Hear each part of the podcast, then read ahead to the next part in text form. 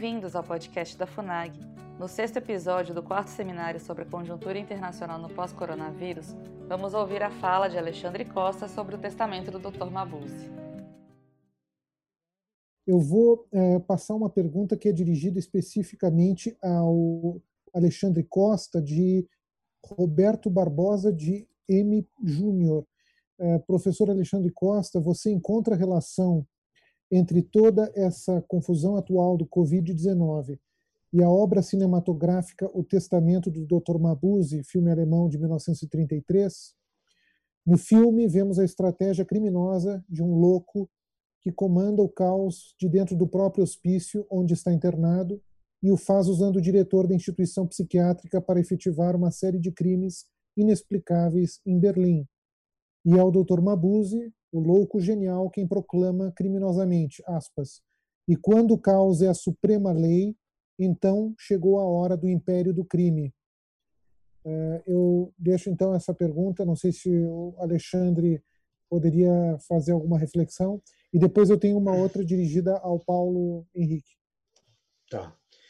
Olha, é uma boa analogia, não tão exata, o Dr. Mabuse foi uma das inspirações para o meu livro Bem-vindo ao Hospício.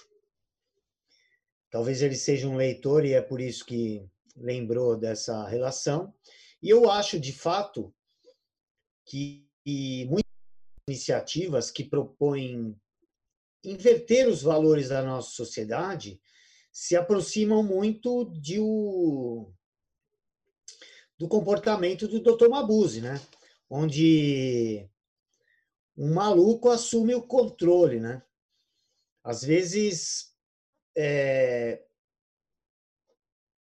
o, quando a gente observa as, algumas notícias cotidianas, fica parecendo que o Dr. Mabuse está administrando a cidade de São Paulo, por exemplo.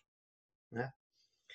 O sujeito que quer evitar aglomeração e faz um rodízio de carro par e ímpar, e obriga as pessoas a entrarem no transporte coletivo lotado, é o Dr. Mabuse, né? Porque é uma burrice criminosa.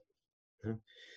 Então, eu acho que é, em alguns aspectos a gente encontra, né?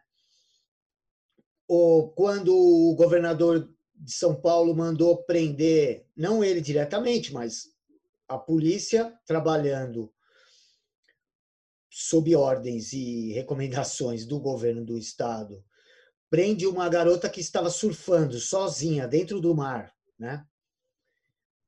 E cinco ou seis guardas a, pegam a mulher colocam dentro de um carro, ou seja, em, o problema era não criar aglomeração. Eles aglomeraram em cima da mulher e a colocaram dentro de um lugar fechado quando ela não estava com nenhum risco de nem de transmitir a doença e nem de ser contaminada. Então, isso é, é, é o tipo de loucura criminosa, que é o Dr. Mabuse.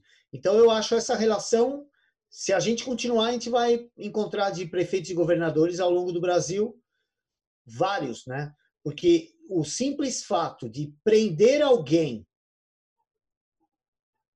para evitar aglomeração é, é só parar um pouco para pensar como isso é loucura.